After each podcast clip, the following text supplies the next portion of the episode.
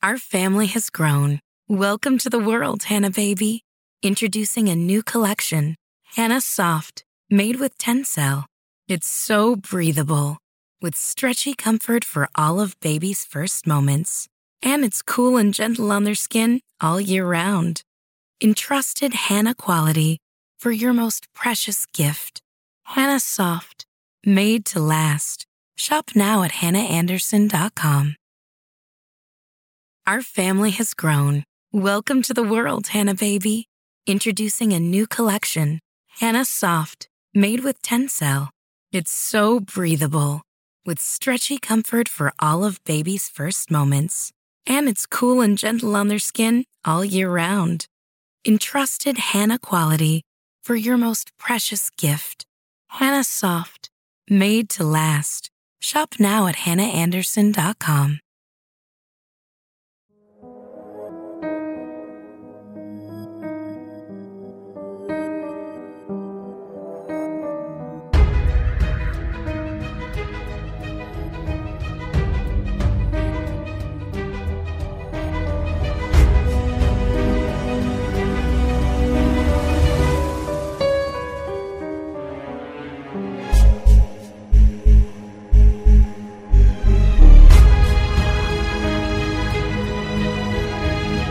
El Conde de Montecristo, de Alexandre Dumas.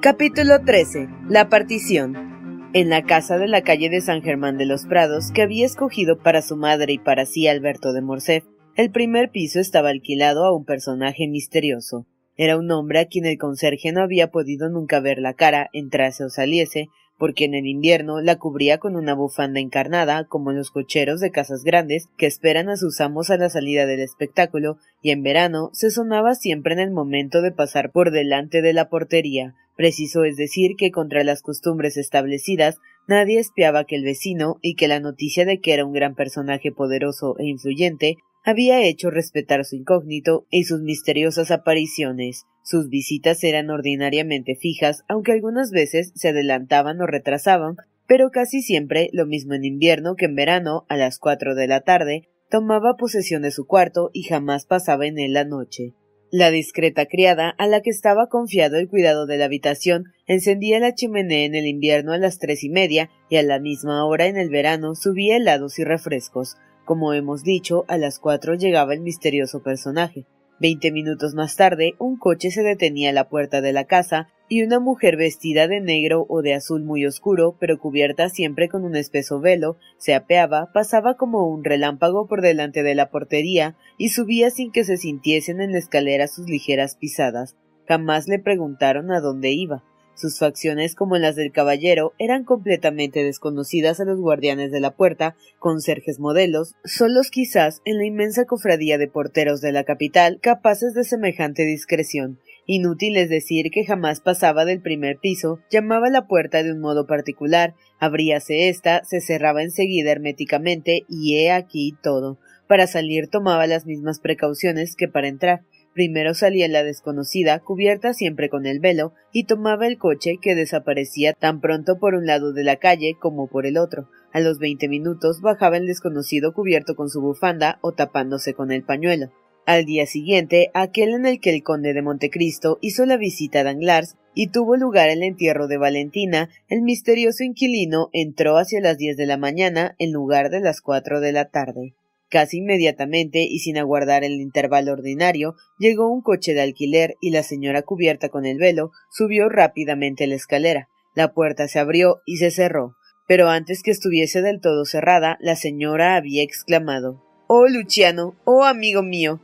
De modo que el conserje, que sin quererlo había oído aquella exclamación, supo por primera vez que su inquilino se llamaba Luciano, pero como era un portero modelo, se propuso no decirlo ni aun a su mujer. Y bien, que hay amiga querida, respondió éste, pues la turbación y prisa de la señora le habían hecho conocer quién era. Hable, diga.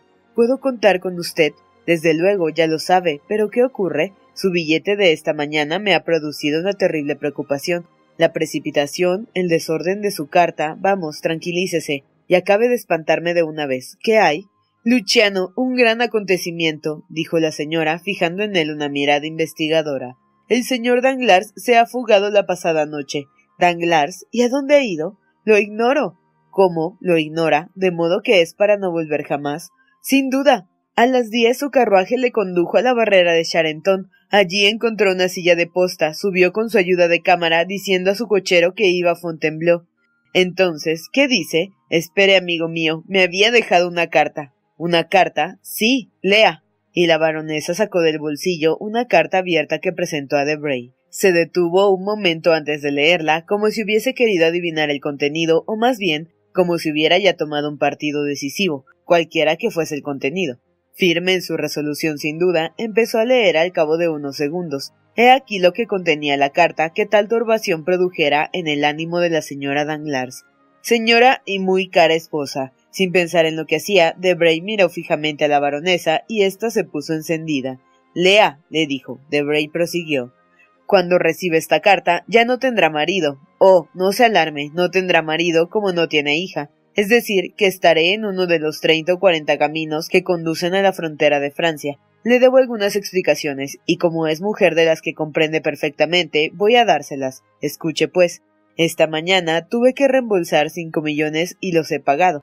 Casi inmediatamente he debido pagar igual suma. La he aplazado para mañana y me marcho hoy para evitar ese mañana, que me sería, créamelo, muy desagradable. Comprende perfectamente, ¿no es cierto, señora y muy querida esposa? Digo que comprende porque conoce también como yo el estado de mis negocios y aún mejor que yo, puesto que si debiese decir dónde ha ido a parar una gran parte de mi fortuna antes tan bella, no sería capaz de hacerlo, mientras que usted, por el contrario, lo sabe perfectamente, porque las mujeres tienen un instinto infalible y explican por un álgebra de su invención hasta lo maravilloso. Yo, que no conozco más que mis números, nada sé desde el día en que ellos me engañaron. ¿Ha admirado alguna vez la prontitud de mi caída, señora? ¿No le ha llamado la atención la pronta difusión de mis barras? Yo solamente he visto el fuego. Preciso será que haya encontrado algún oro entre las cenizas. Me alejo de usted, señora y prudente esposa, con esta consoladora esperanza, sin tener el menor remordimiento de conciencia al abandonarle. Le quedan amigos, las cenizas en cuestión, y para colmo de dicha, la libertad que me apresuro a devolverle. Con todo, señora, ha llegado el momento de colocar en este párrafo una palabra de explicación íntima. Mientras creí que trabajaba por el bienestar de nuestra casa y la felicidad de nuestra hija, he cerrado filosóficamente los ojos pero como ha hecho de la casa una vasta ruina, no quiero servir de fundamento la fortuna de otro. Le he tomado por mujer rica, mas no por mujer honrada. Discúlpenme si le hablo con esa franqueza, pero como creo no hablar más que para los dos, no veo que nada me obligue a disimular mis palabras. He aumentado nuestra fortuna, que durante quince años ha ido siempre creciendo, hasta el momento en que catástrofes desconocidas e ininteligibles hasta para mí han debido destrozarla sin culpa de mi parte. Usted, señora, ha trabajado para aumentar la suya, y estoy moralmente convencido de que lo ha conseguido. Le dejo, pues, como le tomé, rica pero con poca honra. Adiós, me marcho, y desde hoy trabajaré por mi cuenta. Cree en mi eterno agradecimiento por el ejemplo que me ha dado y que voy a seguir. Su afectísimo marido, barón Danglars. La baronesa seguía con la vista de Bray durante aquella larga y penosa lectura, y vio que el joven, a pesar de su conocido dominio sobre sí, mudó de color dos o tres veces. Cuando concluyó, cerró lentamente la carta y volvió a su estado pensativo. ¿Y bien? le preguntó la señora Danglars, con una ansiedad fácil de comprender. ¿Y bien, señora? repitió maquinalmente Debray. ¿Qué idea le inspira esta carta? Una idea muy sencilla, señora. Me inspira la idea de que el señor Danglars ha partido con sospechas. Sin duda, pero es cuanto tiene que decirme. No comprendo, dijo Debray con una frialdad glacial. Se ha marchado, sí, para no volver jamás. Oh, dijo Debray, no crea nada de eso, baronesa. Le digo que no volverá. Es un hombre de resoluciones invariables, y que solo mira su interés, si me hubiese juzgado útil para alguna cosa, me hubiera llevado consigo. Me deja en París porque nuestra separación puede servir para sus proyectos. Es pues irrevocable y está perfectamente libre para siempre, añadió la señora Danglars con el mismo acento de súplica. Pero en lugar de responder, Debray la dejó en aquella penosa ansiedad producida por una interrogación entre la mirada y el pensamiento. ¿Qué? dijo al fin. ¿No me responde, caballero? Solo tengo una cosa que preguntarle. ¿Qué piensa hacer? Eso mismo iba a preguntarle, respondió la baronesa, cuyo corazón palpitaba aceleradamente. Ah, dijo Debray, me pide un consejo. Sí, se lo pido, dijo la baronesa con el corazón oprimido.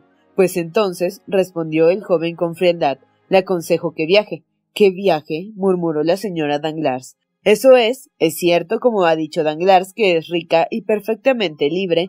Una ausencia en París le es necesaria, según creo, después del doble escándalo del frustrado matrimonio de Eugenia y la fuga de Danglars. Lo que importa es que todo el mundo sepa que le han abandonado y le crean pobre, porque difícilmente se perdonaría a la mujer del bancarrotero la opulencia y el gran tren de vida. Para lo primero, basta que permanezca quince días en París, repitiendo a todos que le han abandonado, contando el cómo a sus mejores amigas que lo repetirán en todas partes. Enseguida dejará su casa, abandonará alhajas, dinero, muebles, cuanto hay en ella, y todos alabarán su desinterés y generosidad.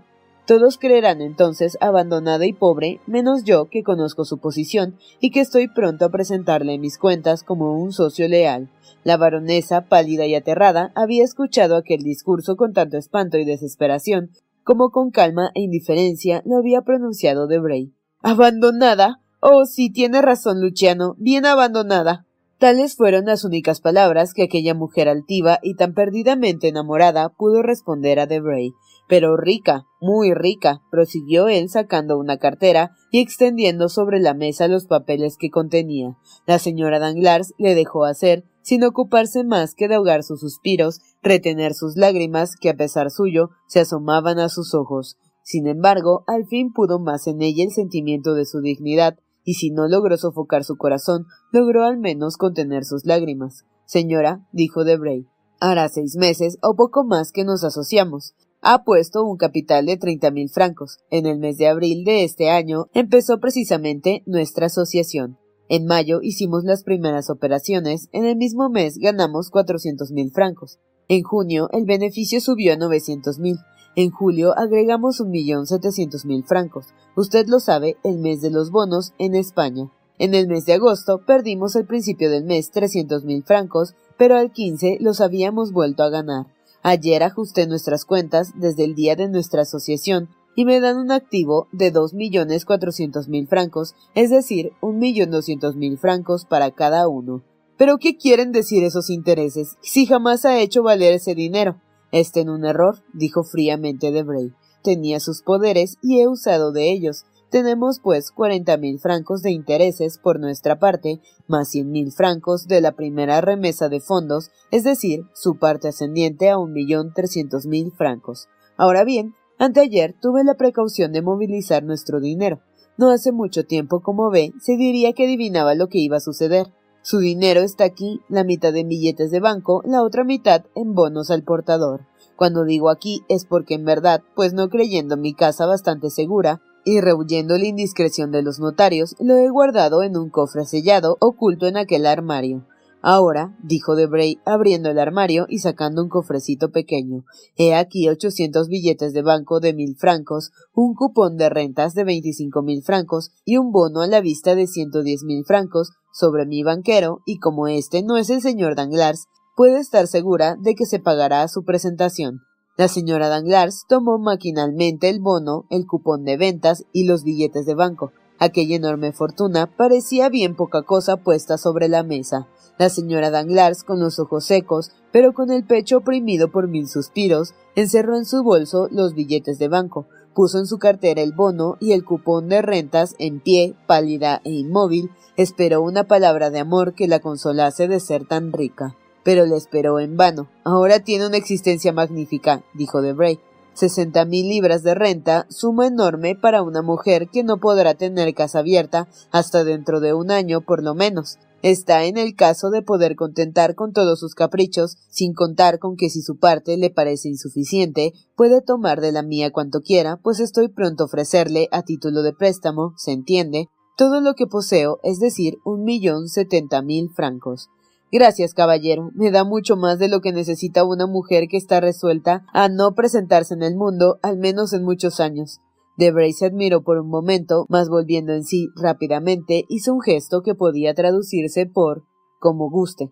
La señora Danglars había esperado hasta entonces, pero al ver la acción de Debray, la mirada oblicua que la acompañó, la reverencia profunda y el silencio significativo que se siguió, levantó la cabeza, abrió la puerta y sin cólera, sin odio, pero con decisión, se encaminó a la escalera sin dignarse saludar por última vez al que así la dejaba marchar. Va, dijo Debray, proyectos y nada más, permanecerá en su casa, leerá novelas y jugará al whist, ya que no puede jugar a la bolsa. Tomó su cartera y señaló con cuidado las cantidades que acababa de pagar. Me quedan un millón sesenta mil francos. Lástima que la señorita de Villefort haya muerto. Esa mujer en todos los sentidos me convenía y me hubiera casado con ella. Y flemáticamente, según su costumbre, espero que transcurrieran veinte minutos después de la salida de la señora Danglars para marcharse. Los empleó en hacer números con el reloj sobre la mesa aquel personaje diabólico que cualquier imaginación aventurera hubiera creado si Lesage no se hubiera adelantado a ello. Asmodeo, que levanta los tejados de las casas para ver lo que pasa en el interior, gozaría siquiera de un singular espectáculo, si levantase en el momento que nos referimos y en el cual Debray hacía sus cuentas el techo de la casa de la calle de San Germán de los Prados, encima del cuarto en que Debray acababa de partir con la señora Danglars dos millones y medio, había otra habitación ocupada por personas que ya conocemos, las cuales han representado un papel demasiado importante en los sucesos que hemos contado para que no las veamos de nuevo con interés. En aquella habitación estaban Mercedes y Alberto. Mercedes había cambiado mucho en pocos días, no porque en los tiempos de su mayor auge hubiese ostentado el Fausto orgulloso que separa todas las condiciones y hace que no se reconozca la misma mujer cuando se presenta más sencillamente vestida, ni tampoco porque hubiese llegado a aquel estado en que es preciso volver a vestir la librea de la miseria. No, Mercedes había cambiado porque el brillo de sus ojos se había amortiguado y se habían desvanecido su sonrisa, porque en fin, una perpetua cortedad de ánimo retenía en sus labios aquella palabra rápida que lanzaba otras veces una imaginación siempre pronta y activa. La pobreza no había marchitado la imaginación de Mercedes, tampoco la falta de valor le hacía insoportable su pobreza, habiendo bajado de la altura en que vivía y perdida en la nueva esfera que había escogido, su vida era cual el estado de aquellas personas que salen de un salón brillantemente iluminado para pasar a una habitación completamente oscura.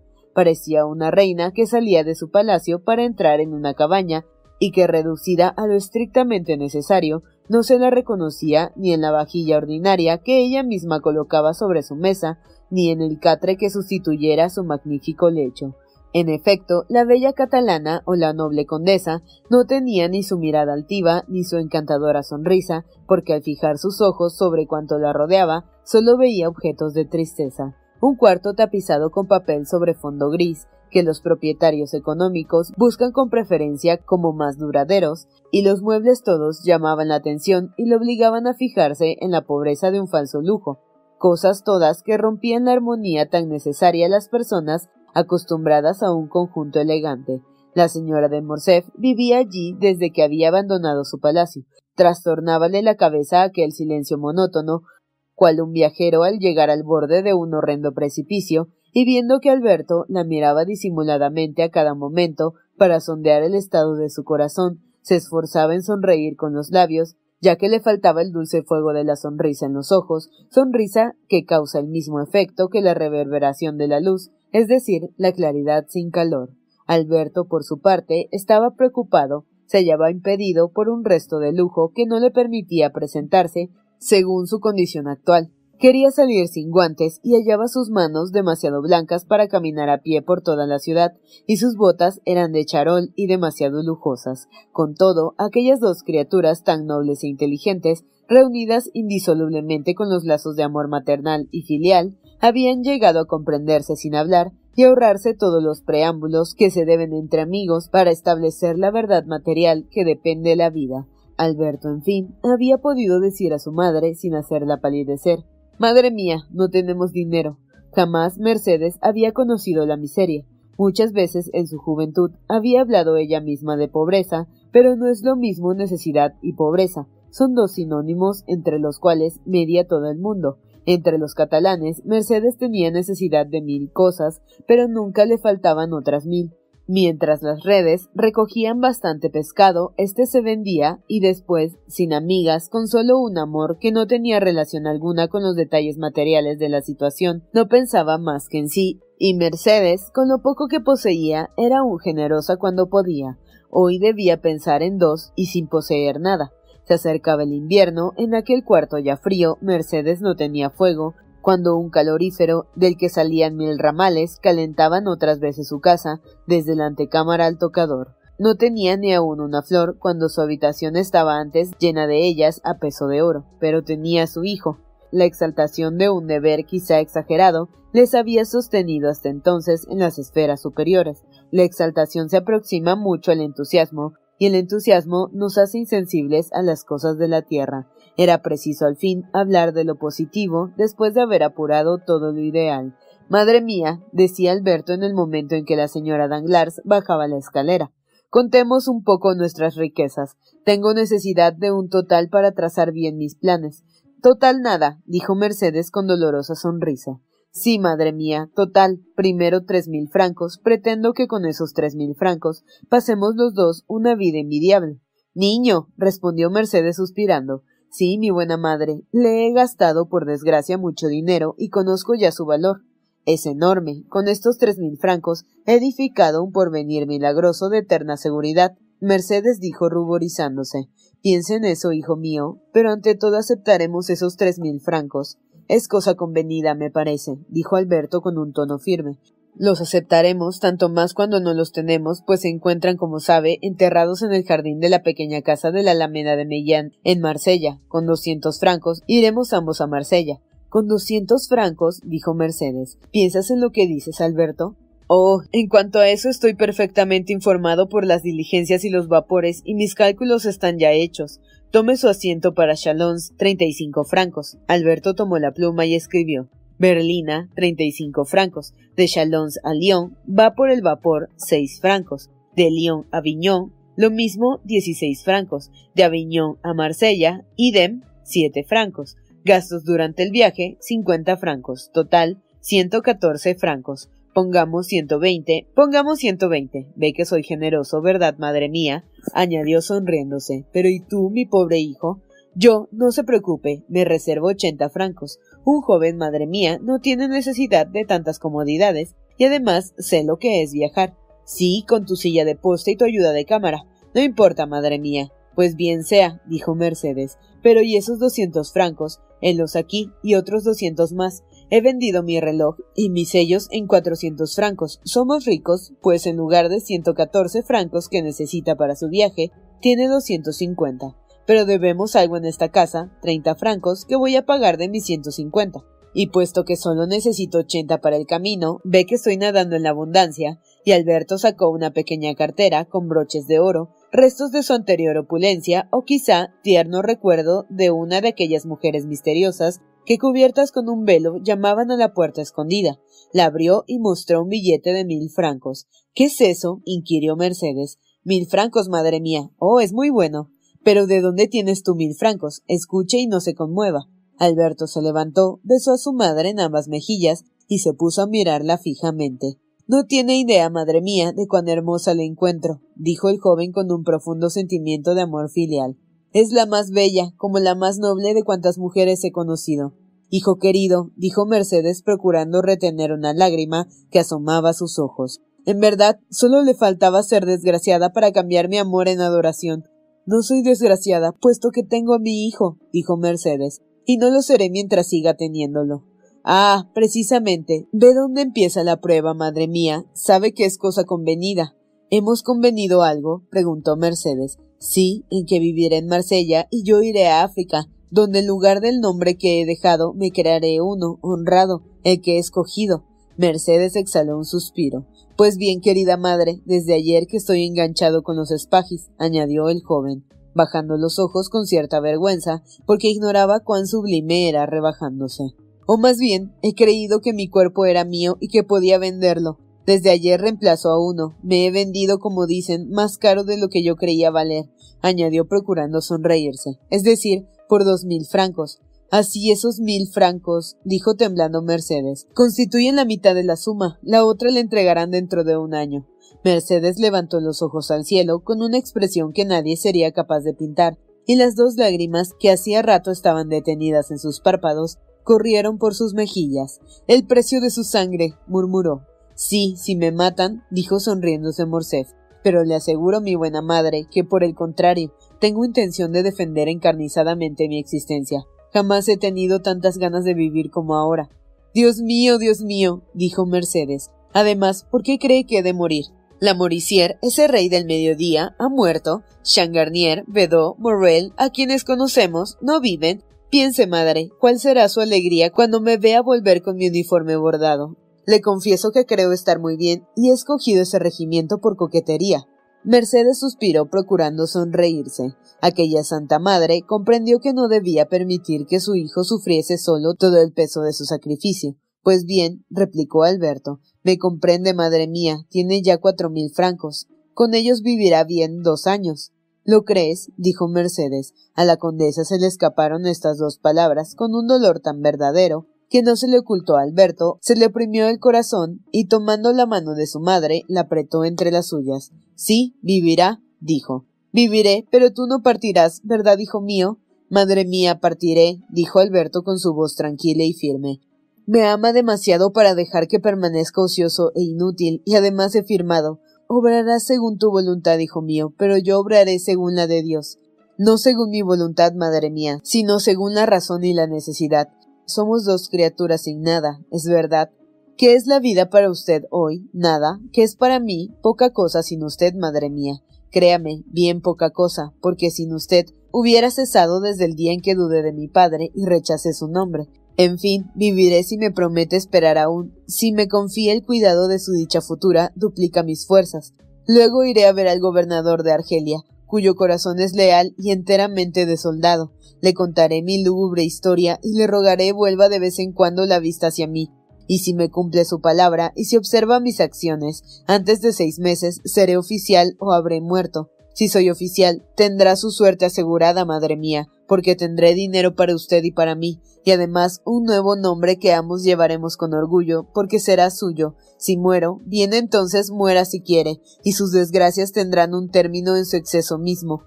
Bien, respondió Mercedes con noble y elocuente mirada. Tienes razón, hijo mío. Probemos a ciertas personas que nos observan y esperan nuestros actos para juzgarnos. Probémosles que somos dignos de compasión. Pero nada de tristes ideas, querida madre, dijo el joven. Le juro que somos dichosos en lo que cabe. Es una persona de talento y resignación. Yo he simplificado mis gustos y no tengo necesidades. Una vez en el servicio ya soy rico. Cuando haya llegado a la casa del señor Dantes, estará tranquila. Probemos. Se lo ruego, madre mía, probemos. Sí, hijo mío, porque tú debes vivir para ser aún dichoso, respondió Mercedes. Así he aquí nuestras particiones hechas, dijo el joven afectando gran serenidad. Podemos partir hoy mismo. Retengo, como he dicho, su asiento. Pero ¿y el tuyo, hijo mío? Debo permanecer dos o tres días aquí, madre mía. Esto será un principio de separación y debemos acostumbrarnos a ella. Preciso de algunas recomendaciones y adquirir ciertas noticias sobre África. Nos veremos en Marsella. Pues bien sea, dijo Mercedes poniéndose un chal, único que había traído y que por casualidad era un cachemir negro de gran aprecio. Partamos. Alberto recogió sus papeles, llamó para pagar los treinta francos que debía el amo de la casa y ofreciendo el brazo a su madre, bajó la escalera. Alguien bajaba delante de ellos y esa persona, al oír el ruido de un vestido de seda, volvió la cabeza. Debray, murmuró Alberto. Usted, Alberto, respondió el secretario del ministro, deteniéndose en el escalón en que estaba. Pudo más en él la curiosidad que el deseo de guardar el incógnito, a más de que ya le habían conocido. Parecía curioso, en efecto, encontrar en aquella casa ignorada al joven cuya aventura había hecho tanto ruido en París.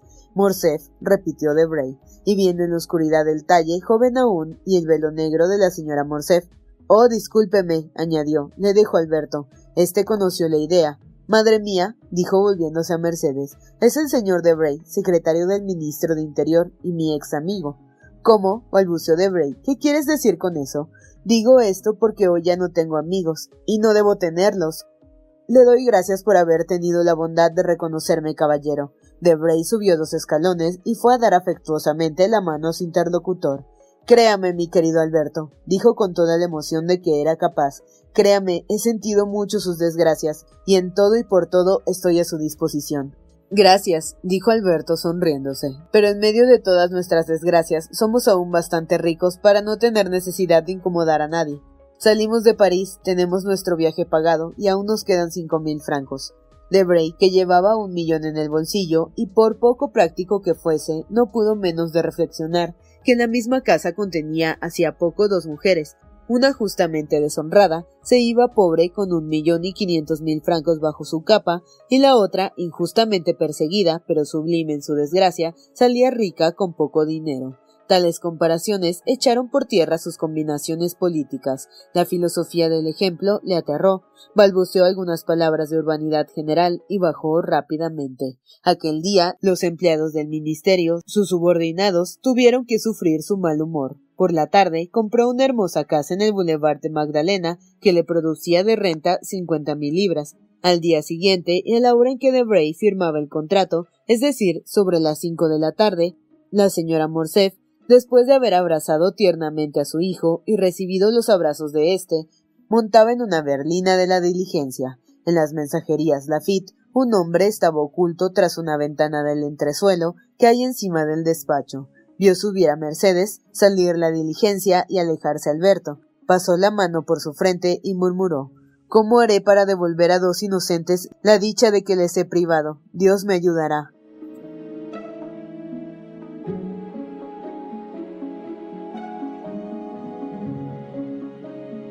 Introducing Wondersuite from Bluehost.com, the tool that makes WordPress wonderful for everyone. Website creation is hard, but now with Bluehost, you can answer a few simple questions about your business and goals, and the Wondersuite tools will automatically lay out your WordPress website or store in minutes. Seriously. From there, you can customize your design, pick your brand colors, and add blocks. No custom theme or coding required. You'll get content suggestions that you can keep or revise, and with Yoast SEO built in, we automatically help you get found in search engines. From step by step guidance to suggested plugins to an AI powered help bot, our built in tools make WordPress wonderful for everyone. Whether you're a beginner or a pro, you can join over 2 million Bluehost users. Go to bluehost.com slash wondersuite. That's bluehost.com slash wondersuite. Our family has grown. Welcome to the world, Hannah baby. Introducing a new collection, Hannah Soft, made with Tencel. It's so breathable, with stretchy comfort for all of baby's first moments and it's cool and gentle on their skin all year round. Entrusted Hannah quality for your most precious gift. Hannah Soft, made to last. Shop now at hannahanderson.com. When you need mealtime inspiration, it's worth shopping Kroger, where you'll find over 30,000 mouth-watering choices that excite your inner foodie. And no matter what tasty choice you make, you'll enjoy our everyday low prices, plus extra ways to save, like digital coupons worth over $600 each week. You can also save up to $1 off per gallon at the pump with fuel points. More savings and more inspiring flavors make shopping Kroger worth it every time. Kroger, fresh for everyone. Fuel restrictions apply.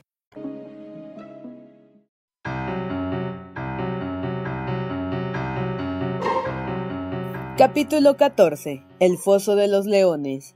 Una de las divisiones de la cárcel de la Fuerza, en donde se custodian los presos más peligrosos, lleva el nombre del Patio de San Bernardo. En su lenguaje enérgico, los presos le han dado el sobrenombre de Foso de los Leones, probablemente porque los cautivos muerden frecuentemente los hierros y muchas veces a los guardianes. Es una prisión dentro de otra. Los muros tienen doble espesor que los demás de la cárcel, todos los días un guardián registra cuidadosamente las rejas y es fácil conocer, al observar su estatura hercúlea y sus miradas frías e inquisidoras, que los alcaldes han sido escogidos para reinar sobre su pueblo por el terror y la actividad de la inteligencia. El patio de aquella división está rodeado de muros enormes sobre los que resbala oblicuamente el sol cuando se decide a penetrar en aquel abismo de fealdades morales y físicas. En aquel patio, desde la hora de levantarse, vagan pensativos, espantados y pálidos como espectros aquellos hombres que la justicia tiene bajo el peso de su aguda cuchilla. Se les ve arrimarse, formar grupos a lo largo de la pared, que percibe y conserva mayor parte del calor.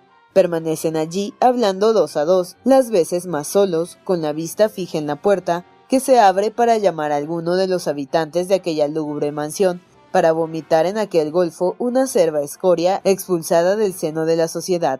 El patio de San Bernardo posee su locutorio particular, un cuadrilongo dividido en dos partes por dos rejas de hierro colocadas a distancia de tres pies la una de la otra, de suerte que el que visita aquel local no puede dar la mano al preso. Aquel locutorio es sombrío, húmedo y horroroso, sobre todo cuando se tienen en cuenta las espantosas confidencias de que han sido testigos aquellas enmohecidas rejas. Sin embargo, por espantoso que sea aquel sitio, es el paraíso donde vienen a gozar de una sociedad esperada con impaciencia aquellos hombres cuyos días están contados, pues rara vez sale uno del foso de los leones que no vaya a la barrera de Santiago o al presidio perpetuamente.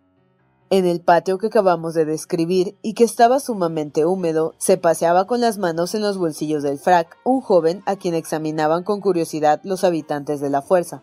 Había podido pasar por hombre elegante gracias a sus ropas, si éstas no hubiesen estado hechas pedazos. Con todo, no eran viejas. El paño fino y sedoso, en los sitios intactos, recobraba fácilmente su brillo al pasarle la mano el joven que procuraba rehacer su frac. Con el mismo cuidado, dedicábase a brochar una camisa de batista que había cambiado considerablemente de color desde su entrada en la cárcel y pasaba sobre sus botas barnizadas un pañuelo de Holanda en cuyos picos estaban bordadas unas iniciales y encima una corona heráldica. Algunos de los pupilos del foso de los leones contemplaban con un interés particular los manejos del preso. Toma, mira, mira cómo se pone el príncipe, dijo uno de los ladrones. Tiene un aire muy distinguido, respondió otro, y seguro que si tuviese un peine y pomada eclipsaría todos los elegantes de guante blanco. Su frac no es aún viejo y sus botas relucen lindamente. Es muy lisonjero para nosotros tener compañeros de buen tono y esos tunos de gendarme son bien villanos. Parece que es un sujeto famoso, dijo otro. Ha hecho de todo y en gran estilo. Viene de allá abajo tan joven. Oh, eso es magnífico. Y el que era objeto de aquella vergonzosa admiración Parecía saborear los elogios y los vapores de los elogios, porque no oía las palabras. Cuando hubo dado fin al suceso, se acercó a la reja de la cantina contra la que estaba recostado el guardián. Veamos, le dijo, présteme solo veinte francos que pronto se los devolveré. Conmigo no arriesga nada, piense que tengo parientes que poseen más millones que cuanto tiene usted. Pronto, présteme esos veinte francos. Necesito comprar algunas cosas. Padezco horriblemente al verme todo el día con frac y botas. ¿Qué frac para un príncipe cavalcanti? El guardián le volvió la espalda y se encogió de hombros. No se rió de aquellas palabras que habrían hecho gracia a otro cualquiera, porque aquel hombre había oído muchas semejantes, o mejor dicho, siempre oía las mismas. Váyase de aquí, dijo Cavalcanti. Es hombre de cruel corazón y le haré perder su destino. Aquellas palabras hicieron volver la cara al guardián, que soltó una carcajada. Los presos se acercaron y formaron un corro.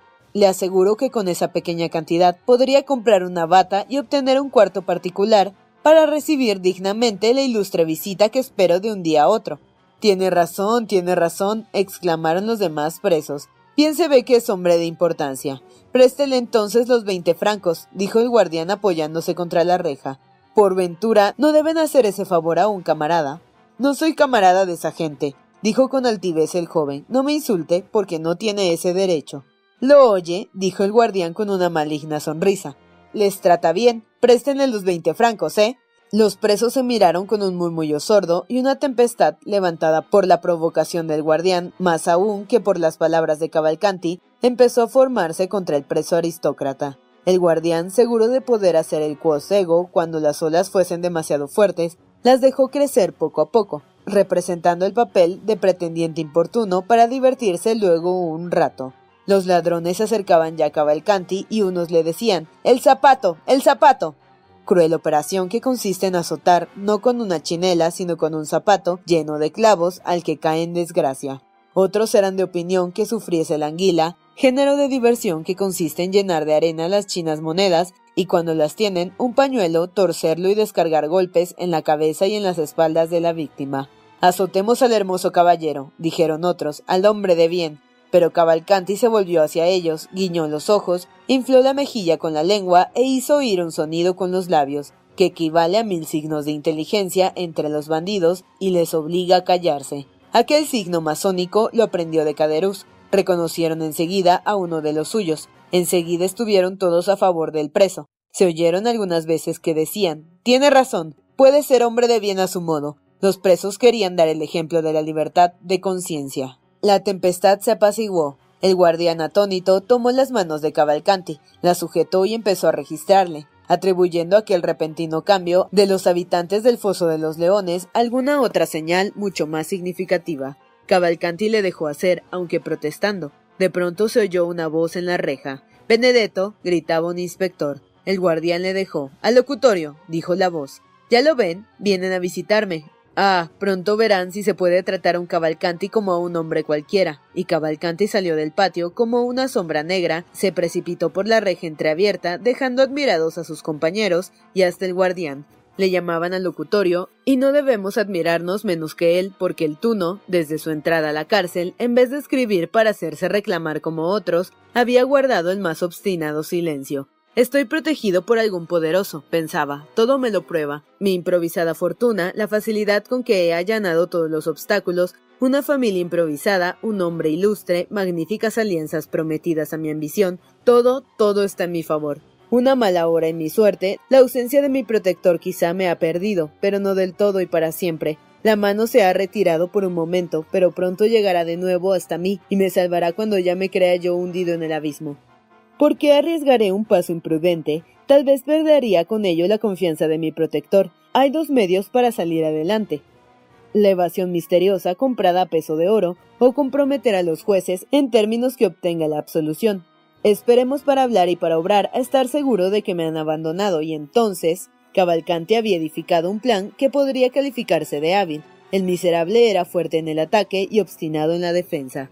Había soportado las privaciones y escasez de la prisión común, y sin embargo, la costumbre le hacía insoportable el verse mal vestido, sucio y hambriento. El tiempo le parecía eterno. En aquellos instantes insoportables, fue cuando la voz del inspector le llamó al locutorio. El corazón de Cavalcanti saltó de alegría. No podía ser la visita del juez de instrucción, ni tampoco podían llamarle el director de prisiones o el médico. Por consiguiente, solo podía ser la esperada visita. A través de la reja del locutorio en que fue introducido, distinguió Cavalcanti la cara sombría e inteligente de Bertuccio que le miraba con dolorosa admiración, observando cuidadosamente las rejas, las puertas y el triste sitio que le encontraba. Ah, dijo Cavalcanti con el corazón oprimido. Buenos días, Benedetto, dijo Bertuccio con voz profunda y sonora. Usted, usted, continuó el joven mirando espantado alrededor. ¿Me conoces? dijo Bertuccio. Joven desgraciado. Silencio, silencio, respondió Cavalcanti, que sabía con fino era el oído de aquellas paredes. Dios mío, Dios mío, no hable tan alto. Tú desearías hablar conmigo a solas, ¿no es cierto? dijo Bertuccio. Sí, sí, respondió Cavalcanti. Está bien. Y Bertuccio, metiendo la mano en el bolsillo, hizo señas al guardián que se veía a través de la reja. Lea, le dijo. ¿Qué es eso? preguntó Cavalcanti. La orden de ponerte en un cuarto solo y dejarte comunicar conmigo. Oh, dijo Cavalcanti rebosando de alegría y volviendo sobre sí, pensó. El protector misterioso no me olvida. El secreto es lo que ante todo se ha propuesto obtener, puesto que quiere que hable en un cuarto solo. Mi protector es el que ha enviado a Bertuccio. El guardián habló un momento con el superior, abrió las dos rejas y condujo al preso a un cuarto del primer piso que daba al patio. La alegría de Cavalcanti era indescriptible. La habitación estaba blanqueada, según es costumbre en las cárceles. Su aspecto pareció muy alegre al preso. Una estufa, una cama, una silla y una mesa. Estaba amueblada con lujo. Bertuccio se sentó en la silla, Cavalcanti se echó sobre la cama y el guardián se retiró. Veamos, dijo el intendente del conde, lo que tienes que decirme. Y usted, respondió Cavalcanti. Pero habla tú primero. Oh, no, a usted le corresponde, puesto que viene a visitarme. Pues bien sea, Has continuado el curso de tus crímenes. Has robado y asesinado. Bueno, si me ha mandado a poner en un cuarto aparte únicamente para decirme esto, ¿cuánto valía que no se hubiese molestado? Estas cosas ya me las sé. Hay otras que ignoro. Hablemos de ellas si gusta. ¿Quién le ha enviado? Oh, muy ligero andas, Benedetto. No es verdad, solamente voy derecho al fin. Pero excusémonos palabras inútiles. ¿Quién le envía? Nadie. ¿Cómo supo que estaba preso? Hace mucho que te he reconocido en el elegante insolente que paseaba a caballo por los campos elíseos. Los campos elíseos. No, no nos apartemos de lo principal, hablemos de mi padre. ¿Quieres? ¿Qué soy yo, a fin de cuentas? Usted, buen hombre, usted es mi padre adoptivo, pero no pienso que sea usted quien ha dispuesto en mi favor de cien mil francos que he devorado en cuatro o cinco meses. No es usted el que me ha forjado un padre italiano y noble, ni el que me ha presentado en el mundo y convidado a cierta comida en Utsol, en la que se hallaba reunida la mejor sociedad de París, y cierto procurador del rey, cuya amistad he hecho mal en no cultivar, pues me sería muy útil en este momento. ¿No es usted finalmente el que respondió de dos millones cuando me ocurrió el accidente fatal de la descubierta? Vamos, hable, estimable Corso, hable. ¿Qué quieres que diga? Yo le ayudaré. Hablaba de los campos elíseos hace un instante, mi digno padre postizo. Y bien, en los campos elíseos hay un caballero rico, muy rico, en cuya casa has robado y asesinado, ¿verdad? Me parece que sí, el señor conde de Montecristo. Usted le ha nombrado, como dice Racine. Pues bien, debo arrojarme a sus brazos, estrecharle contra mi corazón y exclamar Padre mío, como dice el señor Pixerecourt. Dejemos a un lado las chanzas, respondió gravemente Bertuccio, y que semejante nombre no se pronuncie jamás como te has atrevido a hacerlo. Bah, dijo Cavalcanti algo desconcertado por la solemnidad de Bertuccio. ¿Por qué no? Porque el que lleva ese nombre es demasiado favorecido del cielo para ser padre de un miserable como tú. Bah, Monsergas, te aconsejo que andes con cuidado. Amenazas, no las temo, diré. ¿Crees que tratas con pigmeos de tu especie? dijo Bertuccio con un tono tan tranquilo y firme que removió hasta las entrañas del joven. ¿Crees que tratas con tus malvados compañeros de presidio o con tus imbéciles del gran mundo? Benedetto, estás bajo un poder terrible. Una mano protectora tiene a bien llegar hasta ti. Aprovechate de la ayuda que te ofrece. No juegues con el rayo que deja por un instante, pero que volverá a tronar si haces la menor demostración para detener su noble curso. Mi padre, yo quiero saber quién es mi padre. Pereceré si es necesario, pero lo sabré. ¿Qué me importa a mí el escándalo? Bienes, reclamaciones, como dice el señor Beauchamp, el periodista. Pero ustedes, los del gran mundo, siempre tienen algo que perder con el escándalo, a pesar de sus millones y sus escudos de armas. ¿Quién es mi padre? He venido para decírtelo. Ah, dijo Benedetto rebosando de alegría. En aquel instante se abrió la puerta, se presentó el carcelero y dirigiéndose a Bertuccio le dijo Escúcheme, caballero, el juez de instrucción espera al reo. Es el final de mi interrogatorio, dijo Benedetto. Lleves el diablo al importuno. Volveré mañana, le dijo Bertuccio. Bien, repuso el joven. Señores gendarmes, estoy a su disposición. Ah, mi estimable señor, deje algún dinero en la escribanía para que me den lo que me haga falta. Lo haré, dijo Bertuccio. Benedetto le alargó la mano. Bertuccio metió la suya en el bolsillo e hizo sonar dinero.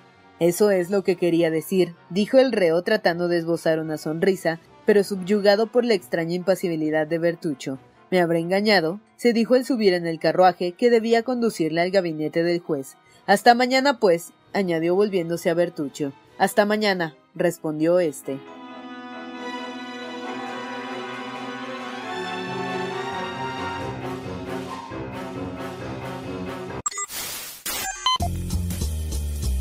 No te pierdas la continuación de esta historia. Capítulos todos los lunes, miércoles y viernes. Suscríbete. El Cuentero, con historias para tus oídos.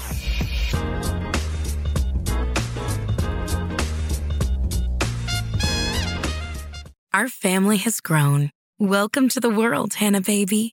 Introducing a new collection, Hannah Soft, made with Tencel. It's so breathable, with stretchy comfort for all of baby's first moments. And it's cool and gentle on their skin all year round. Entrusted Hannah quality for your most precious gift. Hannah Soft, made to last. Shop now at hannahanderson.com. Our family has grown. Welcome to the world, Hannah Baby. Introducing a new collection, Hannah Soft, made with Tencel. It's so breathable, with stretchy comfort for all of baby's first moments. And it's cool and gentle on their skin all year round. Entrusted Hannah quality for your most precious gift. Hannah Soft, made to last. Shop now at hannahanderson.com.